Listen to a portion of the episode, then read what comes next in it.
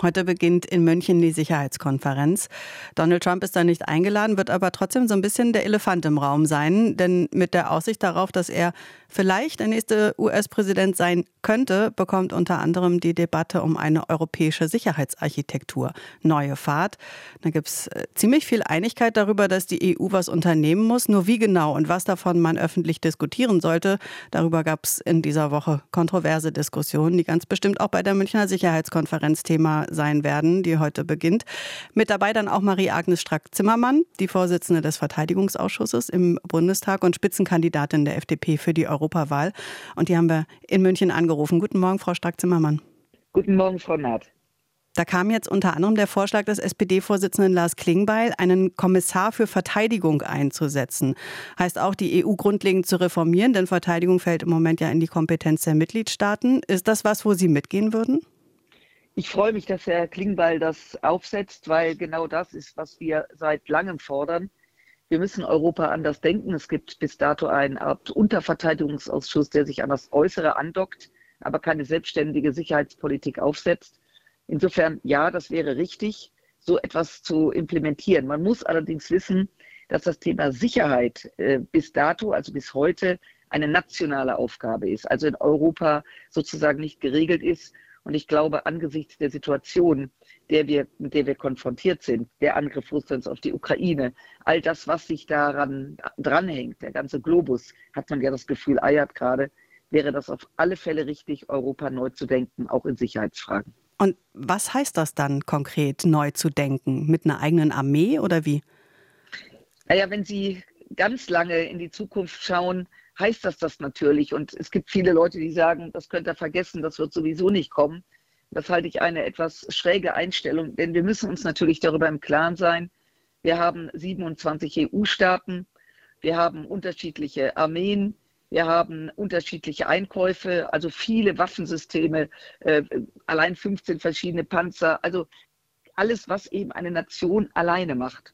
Und dort sozusagen gemeinsam in die Zukunft zu schauen, ist nicht nur fiskalisch sinnvoll für die einzelnen Länder, sondern auch strategisch.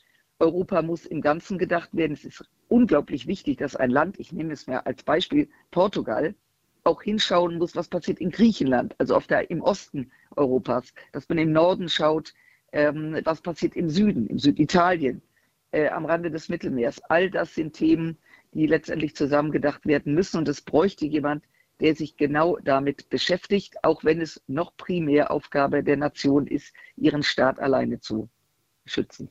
Vor allem, Sie haben den Angriffskrieg Russlands auf die Ukraine erwähnt. Schon allein daran sieht man ja, dass jedes Land auch eine ganz eigene politische Herangehensweise hat. Wie will man das dann unter einen Hut kriegen? Naja, wenn Sie so wollen, stehen wir da natürlich am Anfang. Aber ich glaube, wenn wir es jetzt nicht verstanden haben, europäisch zu denken, weiß ich nicht wann. Wir haben natürlich, und das muss man ganz kritisch sagen, auch Richtung Kommissionspräsidentin, Frau von der Leyen war sechs Jahre lang Verteidigungsminister der Bundesrepublik. Und äh, sie hat das Thema gemeinsamen Schutz Europas eben nie im, auf den Kommissionstisch gelegt. Und das muss sich jetzt ändern. Und ähm, ich glaube, dass gerade wenn ich mit vielen Staatsleuten spreche aus den anderen Ländern, gerade war der französische Verteidigungsausschuss zu Gast bei uns in Berlin, dass das sehr einheitlich gesehen wird. Aber klar, äh, das Problem ist immer, wenn es an die Detailarbeit geht. Aber genau dafür bräuchte man einen Kommissar, der eben alle an, an, an einen Tisch holt und auch überzeugt, dass es sinnvoll ist, vorauszugehen. Wir könnten zum Beispiel, wir haben als Deutsche eine ganz enge, auch militärische Verbindung mit den Niederlanden. Wir könnten sozusagen auch mal vorangehen. Wir haben eine deutsch-französische Brigade. Kann man vorangehen und den anderen Staaten anbieten, sich sukzessive anzudocken. Das wird nicht von heute auf morgen passieren, ist aber der richtige Gedanke. Der ukrainische Präsident Volodymyr Zelensky kommt ja heute nach Berlin zu Olaf Scholz, äh, bevor er dann eben auch nach München fährt zur Sicherheitskonferenz. Die beiden wollen dann Sicherheitsabkommen abschließen. Das gibt es ja auch schon mit Großbritannien und in Paris soll es das dann auch äh, geben. Ist da schon zu erkennen, wie sich die europäischen Staaten emanzipieren und auch eine eigene Sicherheitsarchitektur aufbauen? Naja, das wird ein sehr spannendes Treffen. Es ist ja nicht damit getan, dass man mal nett zusammen am Tisch saß, sondern Zelensky erwartet natürlich, und das kann ich gut nachvollziehen, dass wir sehr konkret werden. Deutschland ist ja eines, also wirtschaftlich das stärkste Land Europas. Deutschland muss Führung übernehmen. Das erwarten übrigens auch die Partnerinnen von uns in Europa, dass wir das machen. Insofern wird die Frage sein, wie konkret wird das Gespräch? Das weiß ich noch nicht.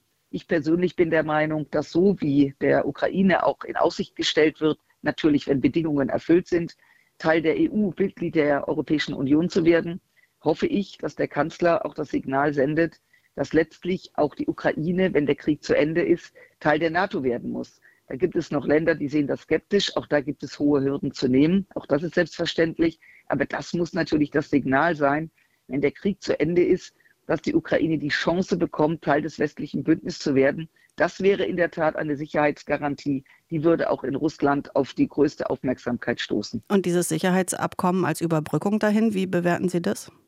Das ist mal grundsätzlich richtig, aber wir sollten nicht zu viele Überbrückungen machen. Wir sollten sehr schnell konkret werden.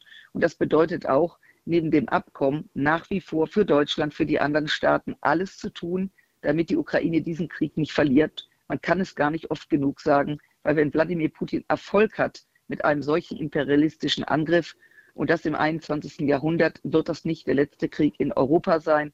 Und ich hatte gestern Gelegenheit, auch mit äh, Kollegen aus Georgien zu sprechen als Beispiel. Die wissen genau, welcher Gefahr sie ausgesetzt sind. Nehmen Sie Polen, nehmen Sie das Baltikum. Fragen Sie die Finnen mit dieser über 1450 langen Grenze zu Russland. Alle sind alarmiert. Und ich glaube, wir sollten aufhören zu glauben, da will nur einer spielen. Das ist eine ganz reelle Gefahr, der wir uns stellen müssen. Und ich verstehe die Ukraine, dass sie sich wünscht und darum bittet, dass wir deutlich konkreter werden. Marie-Agnes Zimmermann sagt das, die Vorsitzende des Verteidigungsausschusses im Bundestag und Spitzenkandidatin für die Europawahl der FDP. Danke fürs Gespräch heute Morgen. Ich danke Ihnen. RBB 24 Inforadio vom Rundfunk Berlin-Brandenburg.